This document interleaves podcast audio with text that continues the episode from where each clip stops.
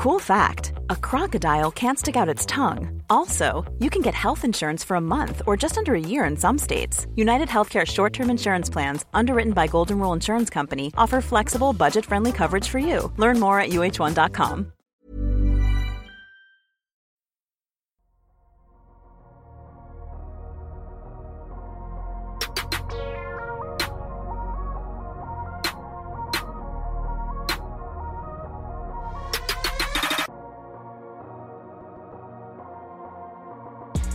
Salut à tous, très heureux de vous retrouver pour un nouvel épisode du Dunk Hebdo NBA Podcast. On se retrouve aujourd'hui pour la seconde partie de notre draft historique.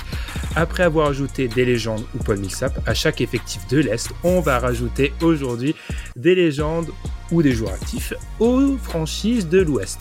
Et qui dit Ouest dit équipe renforcée parce que nous sommes quatre aujourd'hui d'abord dans l'ordre alphabétique le bon élève, celui qui répond toujours en premier à mes mails, qui répond toujours en premier aux messages, etc. Oui, Amine, je te mets dans la sauce en disant ça parce que comme dans une cour de récré, tu seras détesté. Mais comment ça va, Amine, aujourd'hui? Ça va, ça va. Moi, je suis, un peu le, pion finalement, vu mon âge. Donc, euh, c'est pas si grave finalement que je sois détesté. C'est un peu mon rôle.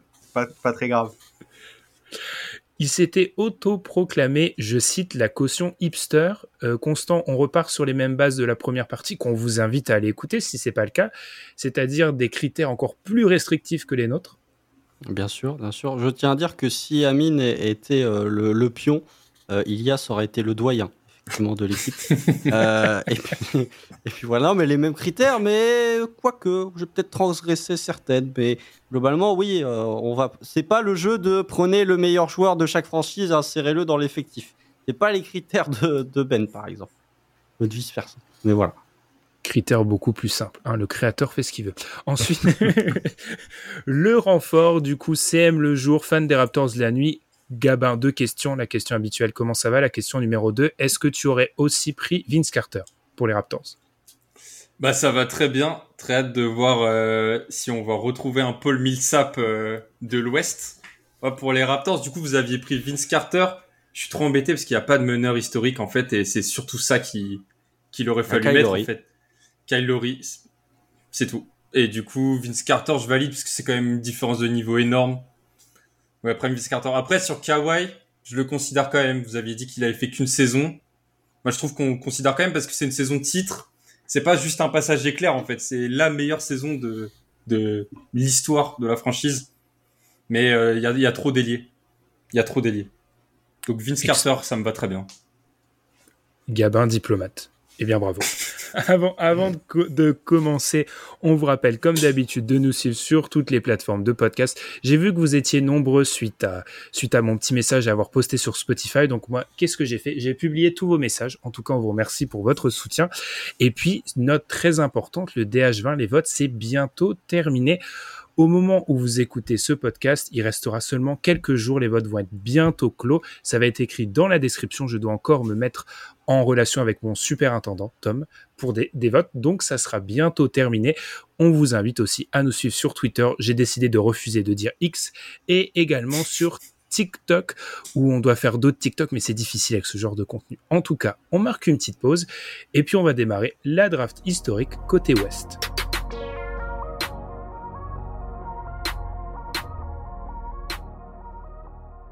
Place donc à notre draft all-time, cette fois-ci à l'ouest, mais pour ceux qui avaient peut-être raté la première partie, rafraîchissons un peu les mémoires avec le règlement. On va donc sélectionner à chaque fois un joueur retraité ou actif qui a joué dans la franchise en question pour venir renforcer l'effectif très important, on choisit la version qui a joué dans l'équipe. Donc, j'avais pris l'exemple de Michael Jordan aux Wizards.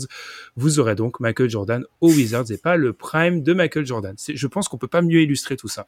On joue en 2023 et c'est peut-être encore plus important de le rappeler cette semaine parce qu'il y aura encore des choix peut-être encore plus difficiles historiquement et on est dans un contexte d'un match de playoff. Commençons avec, comme on le fait la semaine dernière, le classement de l'Ouest, à l'inverse de la saison 2022-2023 avec les Spurs qui avaient terminé dernier 22 victoires, 60 défaites. Alors je vais commencer par celui qui était absent la semaine dernière, Gabin. Euh, Victor Wembanyama est arrivé, tu nous rajoutes qui pour l'épauler? Franchement, c'est une des équipes pour lesquelles j'ai le moins réfléchi. Je prends Tim Duncan parce qu'en fait, il est, euh, beaucoup trop au-dessus de la concurrence.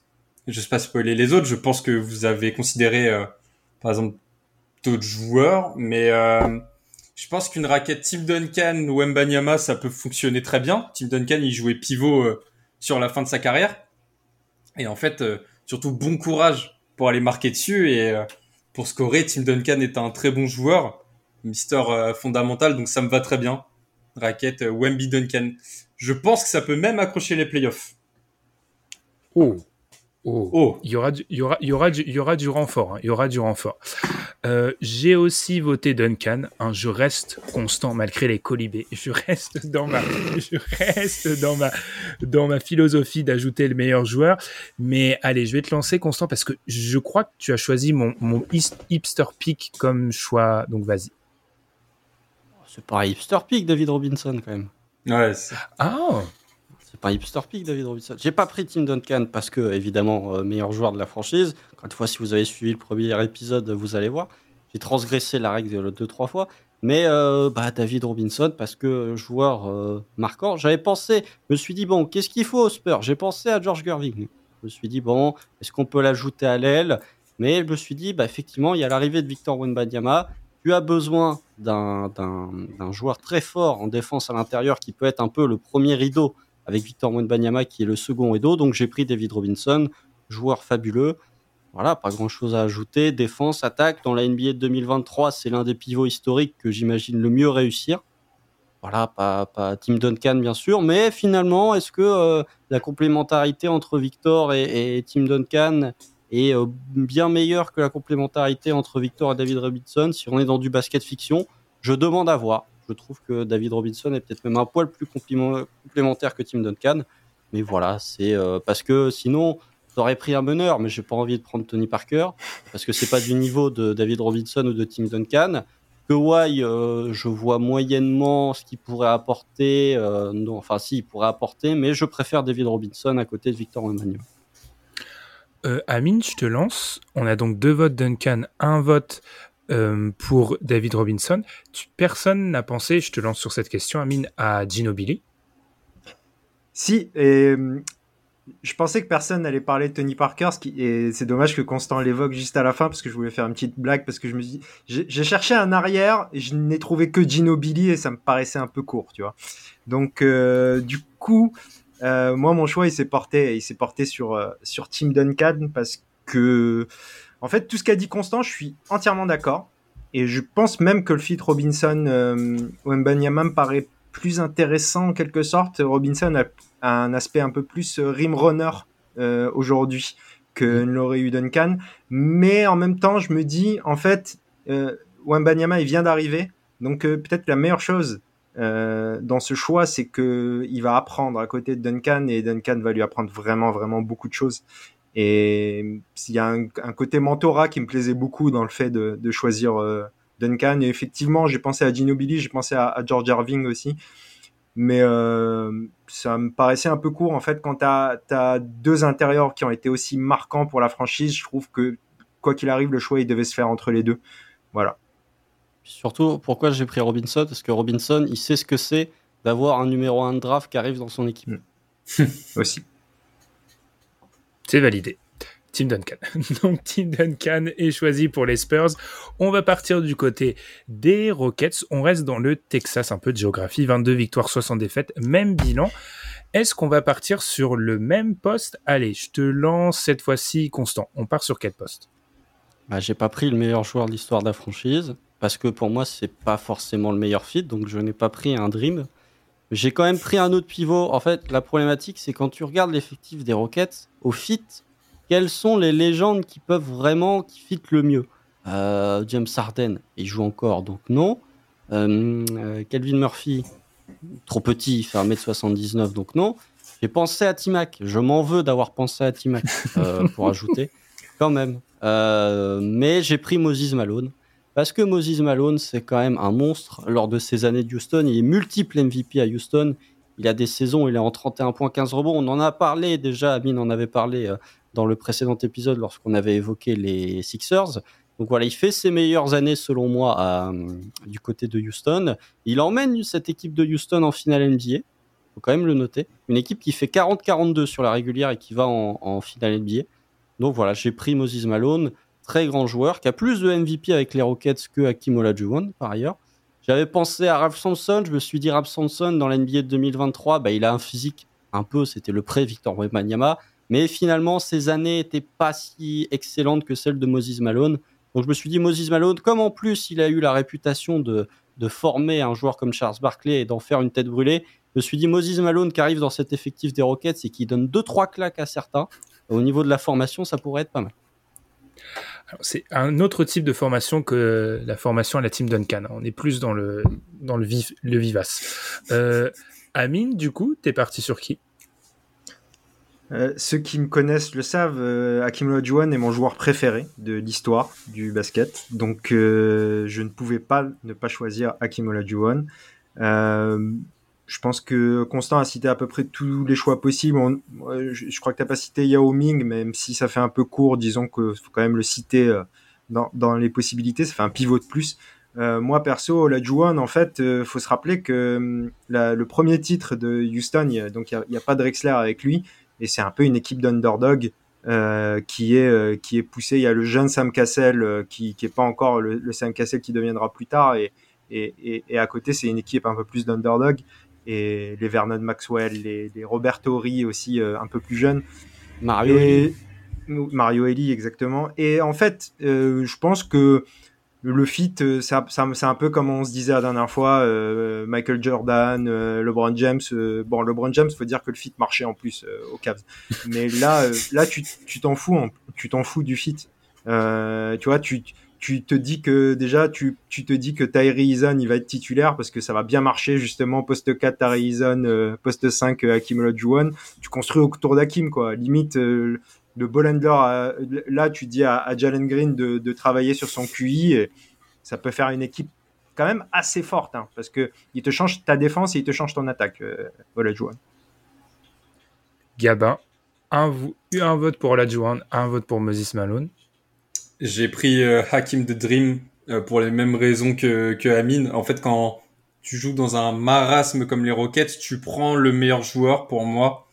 Et en plus, après, meilleur joueur, j'ai considéré aussi James Harden, mais tu avais trop de joueurs, euh...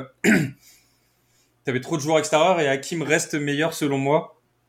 Et je me dis, le pauvre Amen Thompson qui vient, qui vient de drafter, qui aura pas déjà euh, beaucoup de temps de jeu, tu rajoutes James Harden euh, sur ses, sur les lignes arrière, il va pas voir le terrain. Donc euh, Hakim, ça me va très bien. Hakim Olajuwon pivot. Eh bien, 3 Hakim, euh, je suis méchant, mais parce que moi j'ai écrit dans mon Google Doc Hakim Olajuwon. Euh, avec des questions peut-être sur la capacité. Alors j'ai déjà lu ah, Hakim pourrait bien s'adapter à la NBA moderne avec peut-être la création d'un shoot, etc. Je demande à voir ce que les, pourcentages de lancer francs sont certes encourageants pour un pivot, mais pas non plus élite élite. Il a jamais dépassé les 80%, donc passons. Et j'avais écrit alternative James Harden, ah non, match de playoff. Fin de la parenthèse. Donc, on va continuer. Ah non, mais là, non, non, là. Oh, non, non, là, par contre, quand, quand Gabin a dit James Harden est peut-être le meilleur joueur de l'histoire des Rockets, là, j'ai pas. Non, non, non, non. En non. termes de niveau, il n'y a pas de débat entre les deux. Ah, ah non, non, non, non, non, non. Hakim Olajuwon, il, il, enfin, je pense que c'est assez euh, unanimement euh, accepté, mais il tape à la porte du top 10 euh, all-time des meilleurs joueurs de l'histoire de la NBA. Hein. Certains l'ont dans leur pour top certains, 10. Hein. Voilà. Et moi, moi, ça discute avec Shaquille O'Neal en termes de, de niveau euh, sur la carrière. Donc euh, voilà. Mais, où je le situe. Mais sans manquer de respect à notre épisode de la semaine dernière, là, on part quand même sur un Team Duncan Hakim Olajuwon. Alors, je ne manque pas de respect à Grant Hill et à Larry Johnson, mais on est quand même sur des bases un peu plus violentes sur le début du de, attends, de la, attends, de... attends, attends. Quand on va faire les Pels et les Wolves, ça va rééquilibrer un peu la balance. mais alors, on parlera des Wolves parce que je, je, je, pense que ça va être un des plus grands débats des 30 équipes. On va enchaîner par une équipe qui, qui m'a posé moi quelques petits soucis. Ce sont les Blazers. 33 victoires, 49 défaites. Alors précision importante, euh, on enregistre quelques jours ce podcast avant sa sortie. Au moment où il est enregistré, Damien Lillard est encore aux Blazers. Donc Damien Lillard est à Portland pour cet exercice. Euh, tout le monde n'a pas encore donné son, son choix en premier. Qui n'a pas donné son choix en premier? C'est Amine qui l'a toujours pas fait. Donc Amine, Blazers, tu pars sur qui? Alors ça a été compliqué. Ça a été le Mhm. peut-être le choix le plus compliqué de toute euh, de toute la conférence Ouest. Et euh, j'avais pas envie de prendre la Marcus Aldridge. euh, après une discussion avec, avec toi, Ben, euh, la semaine dernière, on en avait parlé vite fait. Et effectivement, la Marcus Aldridge dans la NBA 2023, j'ai un peu un peu peur. Euh, Brandon Roy, c'est trop court et ça fit mal. euh, donc euh, il y avait beaucoup de trucs comme ça. En finale, je me suis dit bah Bill Walton, hein, un, pivot, un pivot qui défend et qui est un, un super joueur. Je sais pas ce que ça vaudrait exactement aujourd'hui, mais en tout cas, ça me paraissait le choix évident un peu par défaut, mais mais en tout cas ouais, du coup Bill Walton, pivot, excellent rebondeur, excellent défenseur au cercle, donc voilà. Eh ben, mettez-moi un deuxième euh, Bill Wanton, tout simplement parce que Bill Wanton est le meilleur commentateur de l'histoire du basket. Il est hilarant. Il faut aller, il faut aller l'écouter. Euh, enfin, dans le mauvais sens de hilarant. Et deuxième chose, je vous invite vraiment les auditeurs, mais je pense que la plupart des auditeurs le connaissent, euh, la chaîne Thinking Basketball de Ben Taylor, qui revient sur les meilleurs pics des joueurs. Et la vidéo sur Walton est intéressante parce que c'est un joueur qui a eu un pic, justement, un sommet en niveau très très fort, mais je pense qu'il est un peu mal connu de nos jours. Enfin, personnellement, moi, c'est très mal connu de la personne, mais je l'ai choisi parce que je pense qu'il leur faut, c'est peut-être leur besoin numéro un, un pivot, et la qualité de passe qui est décrite et de protection de cercle sera intéressante.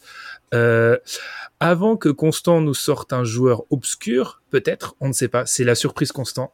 Gabin, t'es parti sur qui? Un troisième Bill Walton. Vous mettez ça à la place de Nurkic et je pense que l'équipe devient bien meilleure. Puis voilà, euh, quand même finale MVP euh, 1977. Je me souviens comme c'était hier, grand moment. Donc voilà. gars Bill s'en il était, il était devant FR3 pour les finales 77. Eh bien, trois. Ouh, pour l'instant, euh, Gabin, Amine et moi-même, on est toujours d'accord, pour l'instant. Euh, t'es parti sur qui, Constant, du coup? Ah, euh, c'est normal, vous êtes d'accord, vous prenez le meilleur joueur de la franchise à chaque fois. Non, c'est pas le Non, meilleur. non. Euh, alors du coup, je vais prendre peut-être le meilleur joueur de la franchise, euh, un joueur vraiment euh, très très fort. Pour les Blazers, je pense que ce serait pas mal. Je vais prendre Damien Lillard. Oh, pardon. Euh, là, je- Non, c'est un, c'est un clean sweep puisque j'ai aussi pris Bill Walton. Je pensais pas que vous alliez tous le sélectionner. Il faut quand même mentionner Clyde Drexler, euh, quand même. Parce que Hmm, si on parle de Ouais. Brandon Roy, il faut quand même mentionner Clyde. Drexler. Euh, Bill Walton, énorme défenseur, mais énorme qualité de passe aussi pour un pivot, surtout pour l'époque. Un très bon passeur. Alors oui, effectivement, son prime est moins connu parce que au bout de sa troisième saison, même au bout de sa deuxième saison, il, y a des blessures au niveau du pied. Mais voilà, euh, énorme défenseur, énorme qualité de passe, qui n'était pas le plus gros scoreur, mais qui est déjà le MVP des finales du seul titre des Blazers en 77. MVP de régulière la saison suivante, donc Bill Walton, pour moi, euh, tu remplaces Nourkic par Bill Walton, c'est déjà un bon gros up- upgrade pour les Blazers. Je m'étais plaint aussi du manque d'ajout de pivot la semaine dernière. Alors là, on part. Alors Duncan, ça dépend, mais là, on part sur trois intérieurs pour démarrer. Du coup, avec Tim Duncan, Hakim Olajuwon et Bill Walton, on enchaîne du côté du Jazz d'Utah. Euh, 37 victoires, 45 défaites. À moi de, je vais commencer. Alors, je vais pas essayer, je vais pas faire trop long. Euh, le Jazz, pour moi, j'ai pris euh, John Stockton parce qu'en fait, il faut de la création pour cette équipe-là et que en termes de création sur un dans un jeu 2023 avec qui est très accentué pick and roll, je pense que c'est un joueur qui se serait amusé vraiment. Alors, il y a peut-être des questions autour de la dimension physique, mais c'est ce qui manque du côté du Jazz. Euh, j'ai pas considéré Karl Malone, j'ai pas euh, en termes de meneur, on aurait peut-être pu considérer, si on donne beaucoup de crédit à la NBA actuelle, un Deron Williams dans les années 2000, mais j'ai pas voulu en donner autant que ça. Donc pour moi, ça a été un choix assez rapide, euh, John Stockton. Et au niveau des, des alternatives, j'ai rien trouvé qui me plaisait vraiment pour vraiment répondre à ce problème de playmaking et de création. Donc ça a été John Stockton. Euh, c'est très difficile à 4 de savoir à qui on a donné la parole. En plus, il est 2h30 du matin. Euh, Gabin, vas-y, t'as pris qui pour le jazz? Bah, John Stockton. J'espère qu'on va pas être d'accord sur euh, les 15 choix parce que sinon l'épisode, euh, Ça on n'aurait pas hein. grand chose à dire. Ouais, John Stockton pour euh, les mêmes raisons, organisation de jeu, meneur, pour encadrer des jeunes, je pense que ça va être le meilleur joueur. Euh, donc c'est- ça me paraît Seulement bien. sur le John Stockton. terrain. Je, je veux juste qu'il encadre sur le terrain. John Stockton. Pas Tu de, préfères que John Stockton encadre, sur- encadre hors terrain ou Karl Malone Bah franchement, aucun des deux, comme ça, à Ah, choisir. Euh, du coup, t'es parti sur qui, Constant? Bah, John Stockton. Pour moi, c'est Ah ouais. le meilleur joueur de l'histoire du jazz. Mais en termes de fit, t'ajoutes John Stockton. Enfin, on, on a. On se souvient de John Stockton pour sa qualité de passe, bien évidemment, mais il faut pas oublier que c'était une peste en défense. Hein. C'était vraiment une teigne. Il n'avait pas l'air comme ça, mais c'était une teigne défensivement. Voilà, euh, dans, une équipe du Jazz qui a beaucoup de joueurs sur le poste 3, sur le poste 4, tu ajoutes un playmaker de la qualité de John Stockton, bah, tu as tout de suite une bien meilleure équipe. Après, c'est un, passeur ouais, assez classique. Il n'y avait rien de vraiment extravagant dans le jeu de passe de John Stockton, en tout cas moins que certains meneurs un peu all-time mais je le prends parce que effectivement capacité de jouer sur pick and roll, il va être très fort. Et puis euh, voilà, j'avais pensé à, Andrei Kirilenko pour euh, déconner. Mais euh, encore une fois, il, fallait. Non, mais c'était un fort joueur. Mais quand tu vois le, nombre de postes 3 et de postes 4 qu'avait le Jazz, même Karl hmm. Malone, j'ai pas pris en considération. Donc Stockton, meilleur joueur de la franchise, mais aussi meilleur fit. Amine, est-ce bah, qu'on est sur un 4 sur 4 Vous avez tout dit. Euh, j'aimerais juste dire, ouais, j'ai Stockton. Hein. Évidemment, euh, c'est le, le, En fait, c'est une, c'est une franchise où on peut, on peut, je, trouve très clairement avoir un doute sur qui est le meilleur joueur de l'histoire de la franchise entre les deux que vous avez cités, donc Stockton et Malone. Et là, euh, comme l'a dit Constant, il y a environ 15 ailiers forts du côté de, de Utah, dont deux des plus gros salaires, donc John Collins et Laurie Markkanen. Ça me paraissait évident, surtout que j'ai envie de dire, Bon, Stockton t'apporte énormément au niveau du fit. Euh, ton équipe devient tout de suite plus forte, forcément. Ces types de joueurs, on a parlé de Jason Kidd l'année dernière du côté des Nets, c'est pareil. Ces types de joueurs, ton équipe, elle, euh, atteint un plancher tout de suite. Et puis aussi, euh, j'aimais déjà pas Karl Malone à l'époque, alors que je connaissais pas tous les dossiers. Mais là, pour moi, c'était hors de question de mettre Karl Malone parce que c'est une personne que je déteste, tout simplement. Et là, j'ose le dire. Eh ben, il est rhabillé pour l'hiver et c'est tant mieux. On va enchaîner. Du coup, voilà, il y a tellement de transitions de mauvais goût, c'est l'été que j'aurais pu faire, mais je reste calme avec. Donc, Dallas, on va enchaîner. 38 victoires, 44 défaites. Euh, Amine, je vais partir avec toi parce que tu es celui qui a pris la parole en dernier. Du coup, du côté de Dallas, tu ajoutes qui en complément de, de Luca pardon, et aussi de Kyrie Irving? Bah, Encore une fois, vous allez peut-être entendre dans le DH20. Vas-y. Euh, encore une fois, ça va pas être très original, mais j'ai fouillé un peu pour essayer d'avoir un choix un peu plus original sur celle-là, mais je pense que c'est quand même Dirk Nowitzki. Il euh, n'y a pas trop de doute. Euh, je, je, suis pas sûr que tout le monde aura fait ce choix, mais avec toutes les limitations qu'il apporte, c'est une arme offensive extraordinaire et on, l'a vu avec Luca, vraiment, il était presque en déambulateur, donc la saison qu'il fait avec, avec Luka Doncic. Euh, revoir euh, un Novitski un peu plus un peu plus frais euh, avec avec Luka et Kairi du coup ça donnerait une, équipe en, attaque je, je, suis pas sûr qu'il soit obligé de défendre si bien que ça pour mettre en tout cas 140 points à l'adversaire tous les soirs quoi. Alors là, je vais me réfugier du côté de Constant parce que j'ai aussi Dirk. Je suis prêt à parier Gabin à Dirk. Donc tu nous as choisi qui, Constant? Ah, j'ai pas pris le meilleur joueur de l'histoire de la franchise. Oh, je suis là pour amener un petit peu de diversité. Exactement. honnêtement, tu me sauves. Si t'étais pas là, euh, ce serait bien plat. Hein, vas-y. Ah bah, ce serait... on, est tous d'accord Oui.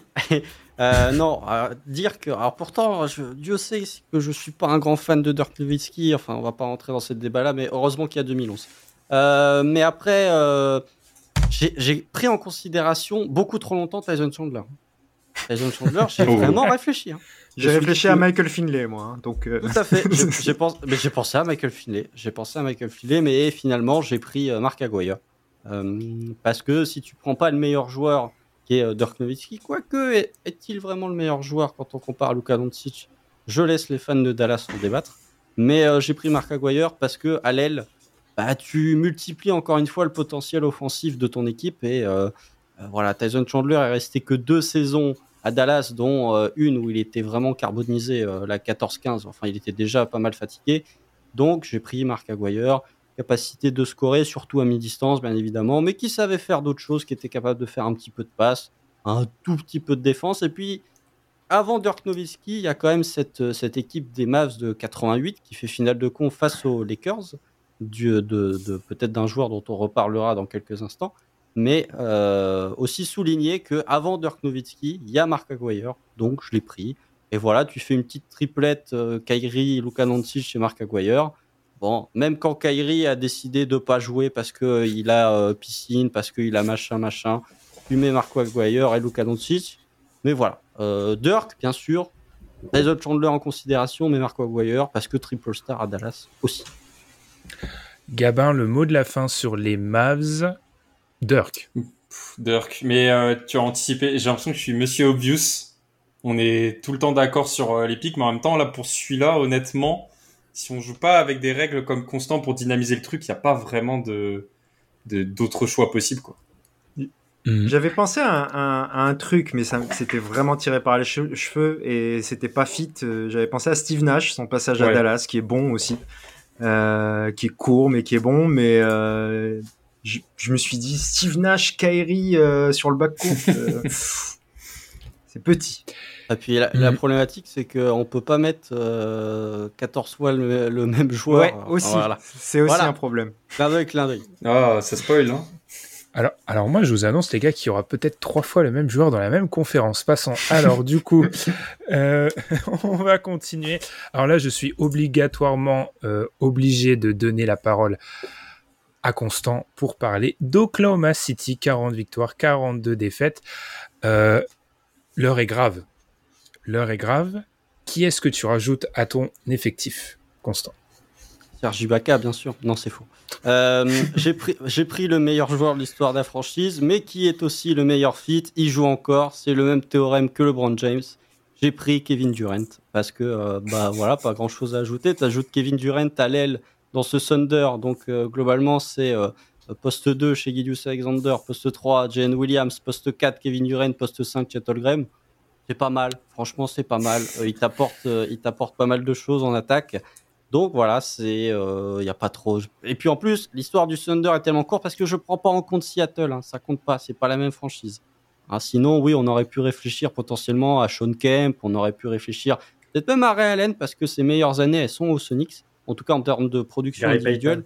Gary Payton, bien sûr. Mm. Euh, Gary Payton, à la place de Josh Giddy, défensivement, tu as un petit step-up, effectivement.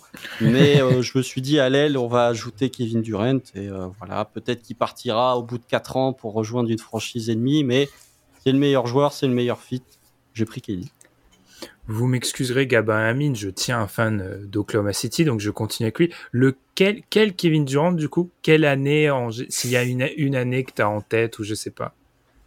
Euh, j'hésite entre la 12-13 où il est en 50, 40, 90 ou la 13-14 où il est MVP à 32 points de moyenne. Il doit être à 5 passes de, 5 passes de moyenne. Euh, ce qui est juste dommage, c'est que défensivement, il était meilleur à Golden State. Mais en termes mmh. d'efficacité, euh, si on prend, si on compare à la moyenne NBA, le True Shooting Plus, ses meilleures années sont à OKC. Et en attaque, c'était euh, du Rentula. Enfin, voilà. C'est soit 50, 40, 90, soit sa saison MVP. Playmaking n'était pas là tout de suite. Il arrivait un peu après sur les, les 3-4 dernières années du run de KD au Thunder. Eh bien, KD, KD, Gabin Amin, est-ce qu'on est sur l'équivalent d'un des LeBron James de, de l'Ouest? Ben moi, j'ai considéré, on doit pas jouer avec les mêmes règles, parce que j'ai considéré euh, Seattle et du coup, j'ai quand même pris euh, Kevin Durant euh, du, du, Thunder. Moi, j'ai considéré Seattle et j'ai pris Detlef Stremp. Non, c'est pas vrai. J'ai pas considéré Seattle. T'as pris Ellis.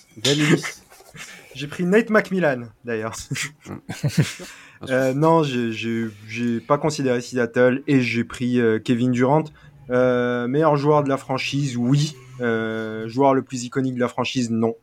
Euh, je pense qu'il faut citer hmm. Russell Westbrook, ça, aurait, ça serait pas un bon fit, mais il faut le citer quand même. C'est la légende de Casey. Je, je, pense que Constant sera d'accord avec moi euh, là-dessus, j'imagine. Oui, oui, tout à fait. Mais bon, c'est moins bien que Kevin Durant, hmm. que ce soit dans le jeu, que ce soit dans le fit. Donc j'ai pris quand même Kevin Durant. Encore une fois, je veux pas exagéré les gars, mais sur le début, on est donc sur Tim Duncan, Akim Olajuwon, Bill Walton, John Stockton, Dirk Nowitzki, Kevin Durant. Euh, je vais pas vous rappeler la liste de la semaine dernière sur, sur le début, mais il y a ah quand bah même un petit... C'est pas Prime Millsap, hein, c'est sûr. C'est pas Alors, beaucoup de colibés sur Paul Millsap, mais quand même, il y avait aussi, je tiens à rappeler, des, des choix qui étaient... Mais je, je vais pas m'attaquer à certaines petites statuettes. pas à Penny, ouais, effectivement. Exactement, qui est pas non plus le meilleur joueur qu'on ait sélectionné la semaine euh, dernière. Prime Penny Hardaway, c'est autre chose que Prime Paul Millsap, hein, quand même. Euh, Alors, moi, je l'ai vu, je l'ai vu en direct. Hein, je, tiens à dire que je, je, ne fais pas la comparaison entre les personnes, je dis juste que euh, par rapport au gratin qui a été cité il y a quelques secondes, et puis deuxième chose, tu remarqueras, Gabin, tu es mon allié ici, les mecs, les mecs disent, oh, Paul, Paul Millsap, il fallait s'interposer. Il fallait, je n'ai rien imposé. j'ai dit Joe Moi, je suis fautif. mais- Moi, je suis Amine qui a fautif. choisi Prime Je suis fautif, je, je l'assume, je suis fautif. Et j'aurais Moi, pas dû faire jamais ce été choix. d'accord. hein. Je n'ai Je- jamais été d'accord. Je m'excuse auprès euh, de, de, de, de, de tous les supporters des Hawks parce que j'ai fait un mauvais choix. Et des ayants droit nos- de, de Dominique Wilkins aussi. du coup, Nos fans suisses nous remercieront de ne pas avoir bougé Capella, donc on a peut-être gagné des abonnés. Et c'est quand même bien. Exactement. Toujours l'esprit corporate. Enchaînons Voilà. avec les Pélicans. Les Pélicans, une équipe, euh, une franchise très très jeune, donc ce sont celles qui posent parfois un peu de difficultés. Euh, je vais commencer avec toi, Gabin. 42 victoires, 40 défaites la saison dernière. Tu nous as rajouté qui du côté des Pels? Chris Paul, euh, j'ai beaucoup hésité avec un autre joueur dont vous allez parler, c'est sûr. Mais euh, Chris Paul à la place de CJ McCollum, ça me semble être un upgrade énorme pour organiser le jeu autour de, de Ingram et Zion. Je pense que l'équipe a une autre tête tout de suite.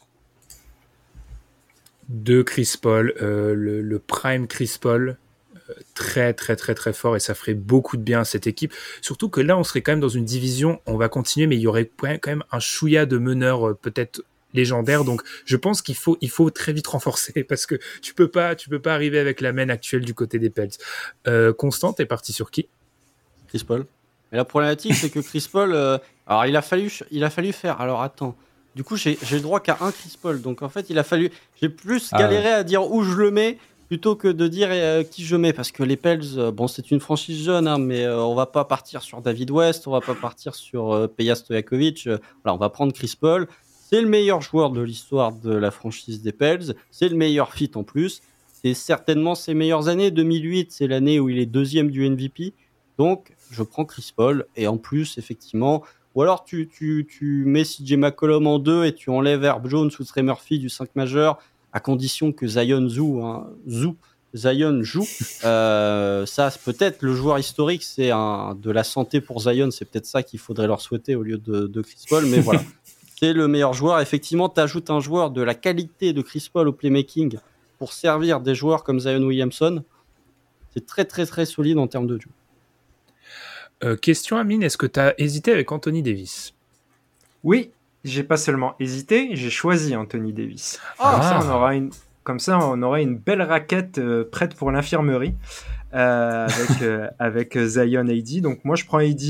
Euh, j'ai vraiment beaucoup hésité justement plutôt dans le sens inverse avec Chris Paul parce que évidemment pour le coup le fit euh, serait plus d'aller chercher Chris Paul d'avoir vraiment ce gestionnaire dans cette euh, dans cette team qui, ferait énormément de bien parce qu'il y, a un- il y a un peu tout et, ça manque un peu. Disons que McCollum est, est, capable du pire comme du meilleur et c'est plus souvent le pire malheureusement. En tout cas cette saison c'était le pire et du coup on a envie d'ajouter ce, ce, Chris Paul.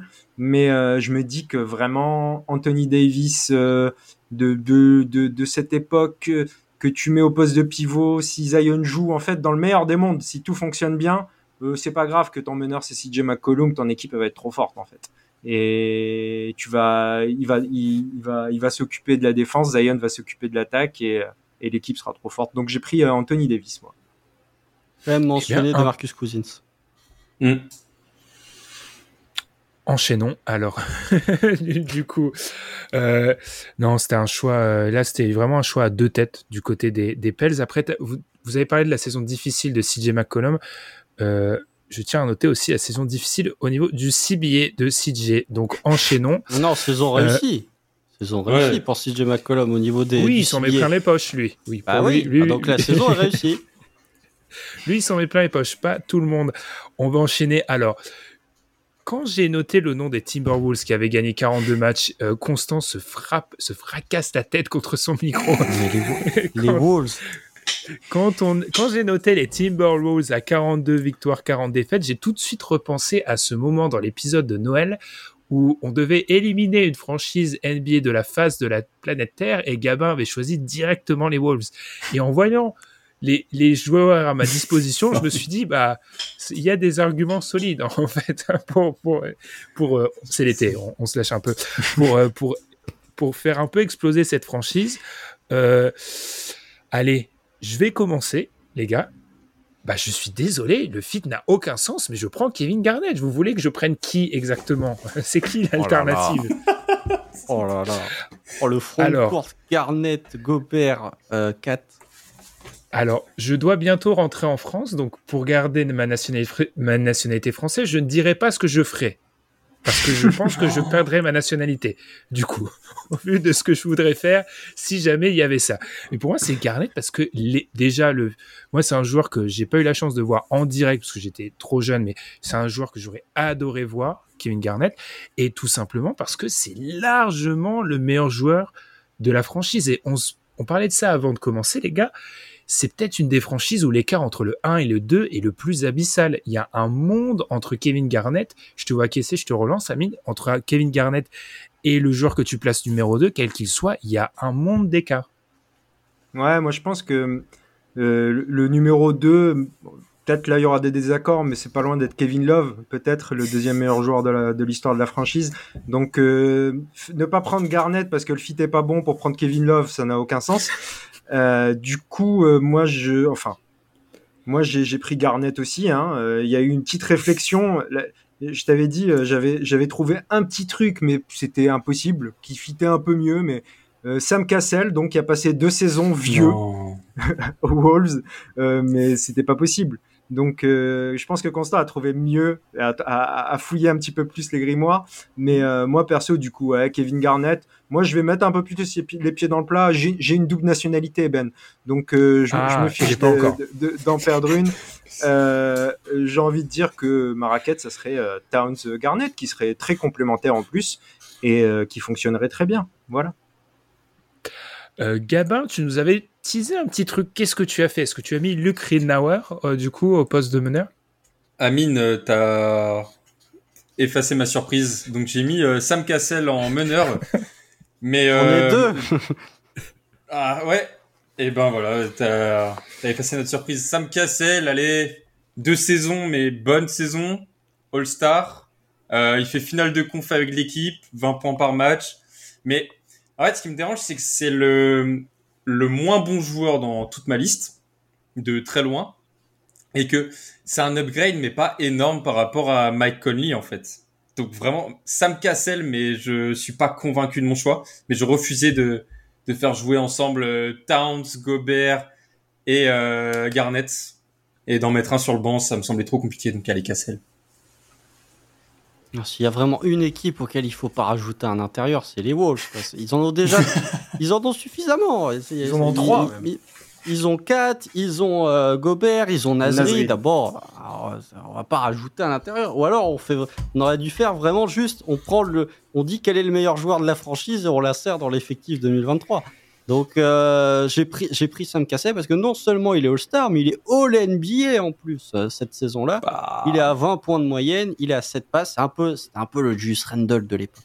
Euh, mais oui, bon, effectivement, quand on regarde les Wolves, il n'y a, y a pas besoin de fouiller dans les grimoires pour les Wolves, puisque c'est une franchise jeune, donc elle a à peine plus de 30 ans. Donc tu, tu peux pas remonter dans les années 50 ou dans les années 60, et c'est vraiment une franchise qui est marquée par un joueur. Vraiment, il y a l'emprise d'un joueur partout. Euh, Dallas, c'était un peu ça avec Dirk, mais c'était même moins fort que euh, ce qu'a pu avoir les Wolves avec euh, Kevin Garnett. Son maillot n'est toujours pas retiré, je tiens à le préciser. Euh, donc voilà, j'ai pris Sam Cassell parce qu'en termes de fit, oui, est- est-ce réellement mieux que Mike Conley? Je pense quand même. Parce qu'il ah, je pense Oui. quand même. Je pense quand même, c'est peut-être un poil mieux. C'est pas non plus beaucoup mieux, mais c'est peut-être un poil mieux. Mais oui, parce que encore une fois, si tu raisonnes en termes de fit, bah, tu vas pas prendre Ricky Rubio, tu vas pas prendre, euh, je sais pas, euh, Nikola Pekovic. euh, voilà, on peut citer des joueurs comme ça. Mais donc j'ai pris Sam Cassell parce qu'en termes de fit, euh, c'est le c'est le seul joueur effectivement où je me dis tu peux le, le considérer comme un joueur historique et l'insérer dans cet effectif. Mais c'est clair que l'écart, enfin, au-delà de ça, bon déjà l'écart entre Garnett et Kevin Love est immense. Mais ensuite, te dire quel est le meilleur meneur de l'histoire des Wolves, te dire que c'est Sam Cassell, hein. Sam Cassell qui est resté deux ans en plus, hein. c'est dur. Hmm. Ouais, mention Donc- pour Stéphane Marbury quand même. On n'a pas cité, moi j'ai un peu hésité. On est tombé bas là, là, là, on, est plus, on est plus bas que Paul Millsap. Là. Si on en vient à citer Stephen Marbury là, On on, on est face à un 2-2, donc on vous fera peut-être voter sur X, sur Twitter, je ne sais pas. Moi, je, mon, mon seul argument, Amine, je te laisserai peut-être. euh, On, on leur laissera un droit de réponse. Est-ce que Mike Conley, Anthony Edwards, Jaden McDaniels, Carl Anthony Towns, Kevin Garnett, c'est pas quand même bien meilleur que Sam Cassell, Anthony Edwards, Jaden McDaniels, Carl Anthony Towns, Rudy Gobert Moi, je, je, dirais même que, en fait, là, on est sur un joueur qui est tellement meilleur que tous les autres historiques de la franchise, on l'a déjà dit, mais par contre, qui est tellement meilleur que leurs intérieurs, en vérité. À un moment donné aussi, c'est ça. C'est-à-dire que moi, je, je m'en fous que peu importe qui tu vas bencher et qui va pas jouer, à la limite, euh, j'ai plutôt choisi Towns. Mais si c'est euh, si Towns joue pas, si Gobert joue pas, si je, à la limite, euh, le seul que je vais garder, c'est Nasri dans backup. Oh Et- là. Oh, les deux là, ils sont en train de en prendre. backup. Ils sont en train de prendre des rafales là, les deux intérieurs là. Attends. Non, mais à vous un allez- moment donné, Oh. Kevin Garnett, quoi. Je, je sais pas. Moi, je, je suis très haut sur euh, Kevin Garnett, sur ce qu'il ce qu'il est, ce qu'il était comme joueur. C'est un joueur extraordinaire qui change ta franchise. C'est-à-dire que là, il aurait pour une fois des joueurs plus forts qu'il a eu justement à l'époque. Et moi, je, je veux Kevin Garnett avec, euh, avec euh, justement euh, Conley, avec Anthony Edwards, avec euh, J-Mac, avec euh, Kyle Anderson. C'est bien pour euh, Kevin aussi, ça. Est-ce que, que. Anthony Edwards c'est vraiment meilleur que Joe Smith? Pas sûr. Wow. Pas sûr. Là, on, on va rentrer sur d'autres désaccords. Non, non, mais je plaisante, bien Oui, sûr. bien mais sûr. moi, après, euh, pour, pour Gabin, ça c'est son choix. Mais comme moi, je prends pas le meilleur joueur de la franchise, Mhm. sauf si c'est le meilleur fit, bah du coup, tu es obligé de gratter, effectivement. Donc tu prends Sam Cassell. Parce que même à l'aile, quel est le meilleur ailier de l'histoire des Wolves? Quel est le Love. meilleur ailier de l'histoire Il est fort. Euh, Kevin Love, The Wolves, on était plus proche du pivot que de l'ailier. hein. Ouais, je suis d'accord. Quel est le meilleur ailier de l'histoire des Wolves? Là, j'en ai pas en tête comme ça. C'est dire. C'est dire. Ah, Ouais, En une Voilà. saison. Bah, c'est déjà Edwards, hein, en vérité, non pas Oh, vraiment Wiggins. un arrière. Bah, arrière. arrière ailier, moi je considère forward, mais c'est. Du coup. Wiggins. Ça doit être Wiggins, hein. Ouais, si Wiggins. Non. ouais, Bah, Voilà. Butler les, les- les saisons Ah de oui, Butler. bah, con. Bah Ouais, oui. mais il est resté un an. Il est resté un an. Ah, Ah, mais il est resté un an. Ouais, Jimmy Butler. Non, non, je suis d'accord, je suis d'accord avec toi. Non, mais mais Jimmy Butler, Jimmy Butler, oui, d'accord. Effectivement, Jimmy Butler. Mais si on prend un gars qui est resté plus que 6 mois pour venir défoncer le Andrew vestiaire au Wiggins. moment de partir, c'est Andrew c'est Wiggins. Andrew Wiggins. C'est Andrew. Wiggins. Ouais, donc euh, c'est compliqué. Eh ben, celle-ci restera en suspens et on va enchaîner. Alors, comment passer d'un extrême à l'autre? Parce que on passe quand même, on passe quand même de l'équipe où on reste à Minneapolis, quelque on reste à- Minneapolis. on reste à Minneapolis, mais on est quand même passé de l'équipe où on a donc ont été cités Pekovic. J'ai- glissé, j'ai glissé Ridnour parce que je suis, je suis vraiment un hater. On a, on a parlé d'Andrew Wiggins aux Lakers. Euh, Lakers, 43 victoires, 39 défaites et à peu près, euh, honnêtement, c'est une dinguerie. Je vous l'ai envoyé quand même. Alors, on le sait, on le sait, mais quand tu fais rien que la pré-liste des Lakers, c'est meilleur que des listes entières de, de, de divisions de certaines, de la sou- South-East de l'Est. C'est meilleur. du coup, moi, Franchise plus vieille aussi. Parce que la Oui, saucisse, mais- il y en a des franchises Wow. jeunes. Oui, après, constant, même, euh, malgré, même sur les 25-30 dernières Oui. années, il y a quand même déjà le, le Don Quichotte de Duncan. Euh, vous avez, alors moi, avant même de commencer, je, vous, je vais faire un petit tour de table, les gars. Vous avez considéré qui? Parce que pour moi, rien que la liste des joueurs qu'on a considérés, alors pas choisi, mais considéré, déjà la liste, elle pourrait être longue. Je vais commencer par ordre alphabétique. Amine, avant, de- sans révéler le choix, t'as considéré qui? J'ai considéré Karim Abdul-Jabbar, Magic Johnson, Shaquille O'Neal, James Worthy, Elgin Baylor, Jerry West et Kobe Bryant. euh, Constant, t'as considéré qui? J'ai considéré personne parce que mon choix était décidé. Au moment où je me suis dit je prends qui pour les cœurs, je me suis dit ça peut être que lui. Donc oui, il y a des légendes, mais mon choix était arrêté. C'est le premier nom auquel j'ai pensé. Je me suis dit c'est lui et ce sera aucun autre. Gabin. J'en ai quatre parce que j'ai pas voulu prendre euh, les trop anciens. Euh, donc Magic, Kobe, Karim parce que Karim en fait donc c'est l'exception et euh, Shaq. Magic, Karim, Shaq, Kobe et Wilt parce que Wilt quand même parce que ça Oui. répond pas au- je, au- je pense que ça répond pas au, au, aux règles de l'humanité, tout simplement. Euh, Constant, t'as un peu excité tout le monde là. Je ne donne pas ma liste, j'ai choisi un seul homme. Qui est l'homme en question, du coup? Le logo. J'ai pris Jerry West. Je m'en doutais. Parce que Oh. si, si tu prends pas, euh, si tu prends pas le meilleur joueur de la franchise qui se bagarre entre euh, Magic Johnson et entre Irving Johnson, euh, il y a vraiment bagarre entre les deux pour savoir quel est le meilleur Lakers de tous les temps. Euh, je prends Jerry West. Et même en termes de fit, je préfère euh, l'apport de Jerry West parce que oui, il n'y avait pas de ligne à trois points à l'époque, mais de ce qu'on voit de Jerry West, s'il y avait eu une ligne à trois points, il aurait été un shooter d'élite. Il aurait été un shooter d'élite. Donc, je prends Jerry West parce que tu me mets Jerry West euh, à la main de ces Lakers avec sa capacité de, de playmaking. Faut pas oublier qu'il a été cinq fois All Defensive. Alors peut-être que le nom sur maillot aidait pas mal au niveau de, de choisir et de remplir Les le votes. bulletin. Peut-être, peut-être. Mais n'empêche que voilà, c'est euh, c'est le logo de la NBA. C'est pas le logo de la NBA pour rien. Capacité de tir que n'aurait pas eu, je pense, Magic Johnson. Euh, énorme scoreur. Donc tu ajoutes Jerry West à cette équipe des Lakers.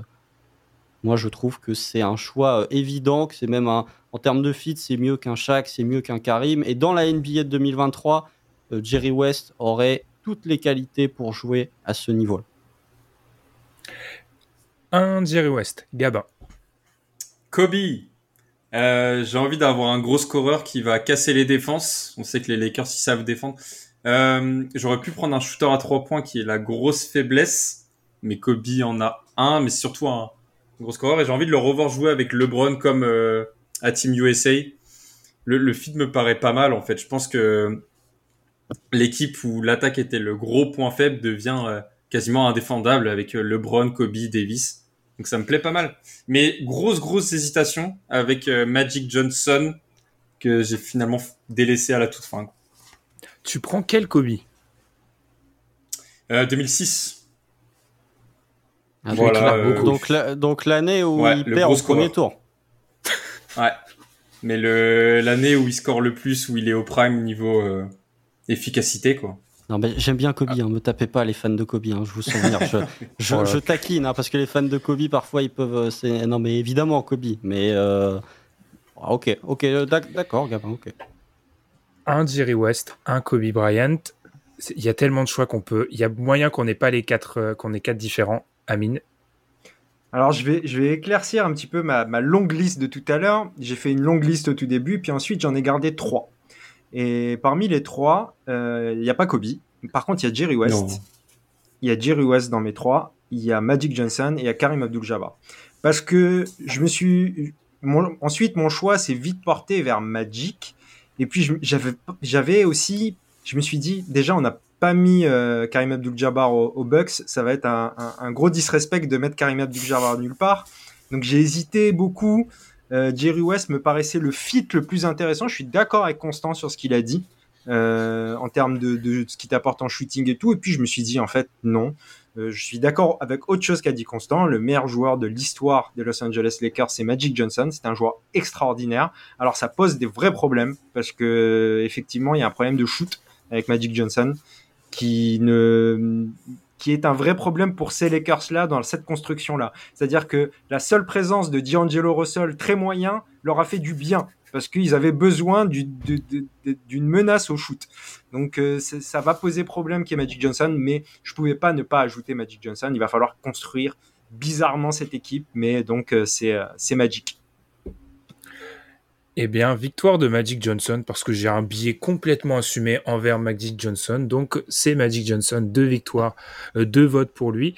Alors, je suis totalement d'accord avec toi. Amine, ça pose de grosses questions. Après, moi, j'ai envie de voir cette vision de jeu avec euh, LeBron. Certes, LeBron euh, vieillissant, donc ça, c'est un peu embêtant. Promo DH20, on en parlera. Euh, donc ça, c'est un peu embêtant. Alors, le disrespect Karim Abdul-Jabbar, ça, c'est vos, ça, c'est vos, c'est vos genres de choix. hein. Moi, je, moi, je ne, je me mêle pas de ça.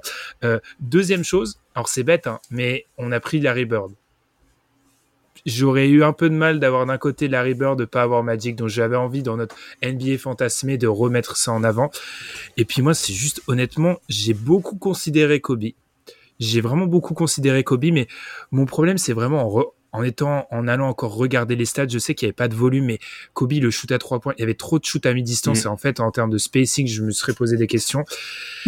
Et Jerry West, moi, ça tombe dans ma règle des joueurs beaucoup trop anciens. J'ai pas assez vu, donc je considère que j'ai pas assez vu pour me pour me prendre position. Donc j'ai pris Magic Johnson tout simplement parce que c'est le joueur que j'ai pas vu que j'avais en plus le plus envie de voir. Donc dans ce jeu-là, j'ai envie de choisir Magic. On va continuer avec une autre franchise où il y a beaucoup beaucoup beaucoup de choix possibles. Les Warriors, 44 victoires, 38 défaites la saison dernière. Euh, vous allez m'insulter, j'ai longuement considéré Kevin Durant, mais je l'ai pas fait parce que vraiment là, je pense qu'on allait me jeter des pierres. Euh, Constant, t'as pris qui?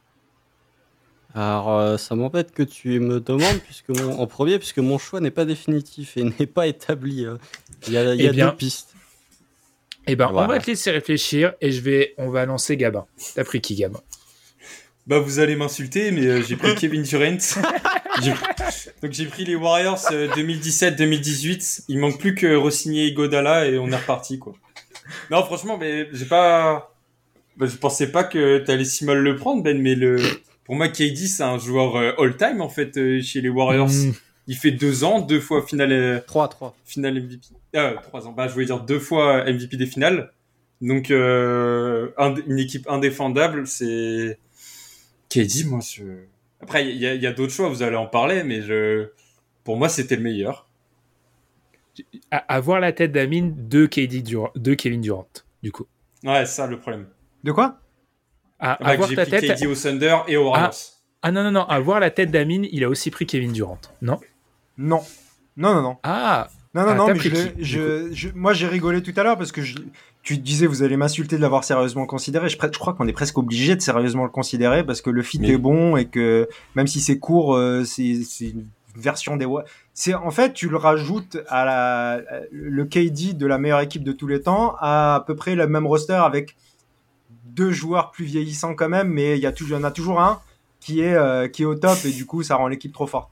Non, moi j'ai fait un choix en fait. Je me suis dit, euh, on va réussir à le mettre nulle part et, et c'est rare que je prenne des joueurs euh, d'un temps très ancien, mais j'ai pris Will Chamberlain parce que je me Mhm. suis dit, euh, enfin le, le pivot destructeur, dominateur pour ces Warriors. Moi j'aimais bien, je sais pas, j'ai pas trop, j'ai pensé à Rick Barry.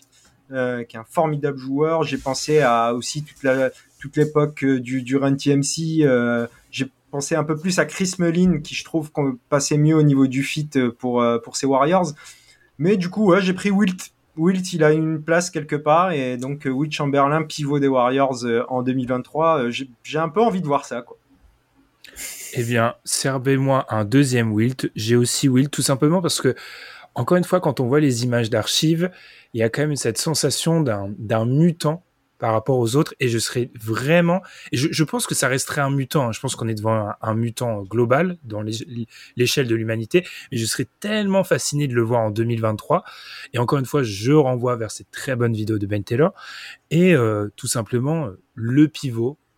Euh, franchement, en termes de talent pur, sans considérer le, peut-être, je sais pas, le storytelling, pas en termes de talent pur, mais peut-être en fit 2023 pur, j'aurais peut-être pris le Kevin Durant, effectivement, de cet euh, moment-là, mais il y a une petite, il y a une petite, je sais pas, intrigue historique parce qu'en fait, quand on commence à faire petit à petit, à mettre petit à petit tous nos joueurs, ben, on a pas ajouté Karim Abdul-Jabbar, mais on a du côté du Hakim Olajuwon, on a euh, alors dans un tout autre domaine, mais actuellement un contemporain Jokic, donc j'ai un, un peu envie de voir cette bataille de pivot à l'ouest, donc Chamberlain.